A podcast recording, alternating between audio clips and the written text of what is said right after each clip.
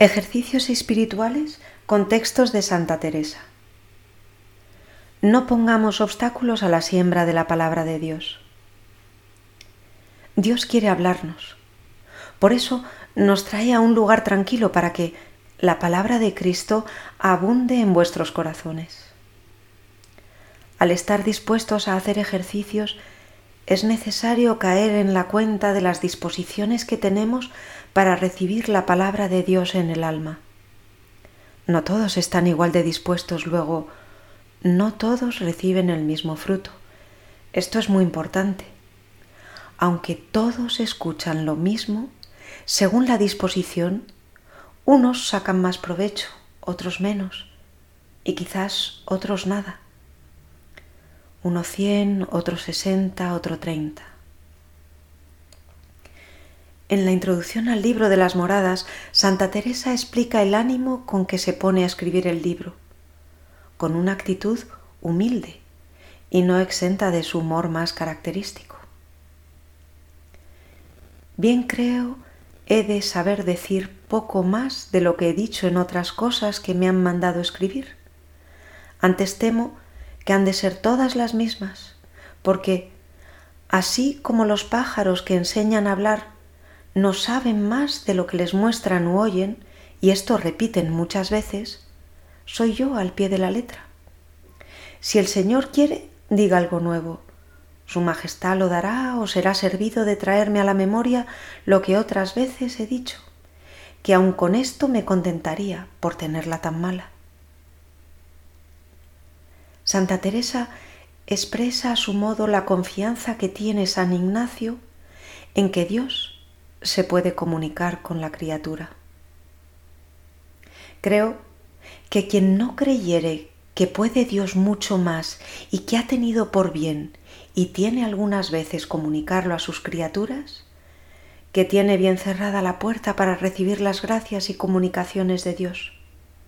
Por eso, hermanas, nunca os acaezca el no creer el que Dios puede hacerlo, sino Creed de Dios mucho más y más, y no pongáis los ojos en si son ruines o buenos a quien las hace, que su majestad lo sabe.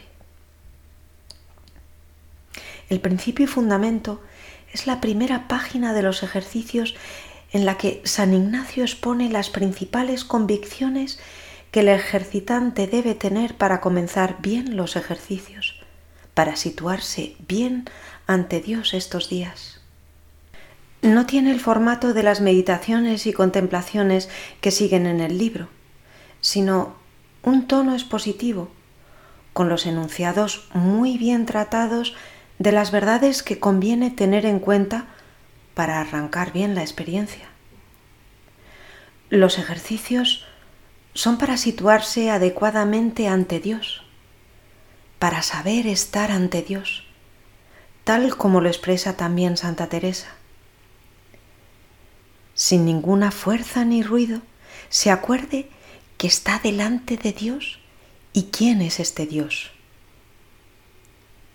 Santa Teresa se lamenta de que frecuentemente no sepamos situarnos adecuadamente ante Dios, que desconozcamos cuál es nuestra relación real con Dios.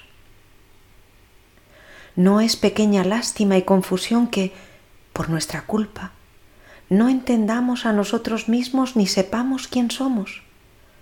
¿No sería gran ignorancia, hijas mías, que preguntasen a uno quién es y no se conociese ni supiese quién fue su padre, ni su madre, ni de qué tierra? Pues si esto sería gran bestialidad, sin comparación es mayor la que hay en nosotras cuando no procuramos saber qué cosas somos, sino que nos detenemos en estos cuerpos y así a bulto, porque lo hemos oído y porque nos lo dice la fe, sabemos que tenemos almas. Mas qué bienes puede haber en esta alma o el gran valor de ella, pocas veces lo consideramos y así se tiene en tan poco procurar con todo cuidado conservar su hermosura. Todo se nos va en la grosería del engaste o cerca de este castillo que son estos cuerpos. El hombre es criado, Es la primera frase del texto ignaciano que Santa Teresa explica también muy a su modo al hablar de la primera morada.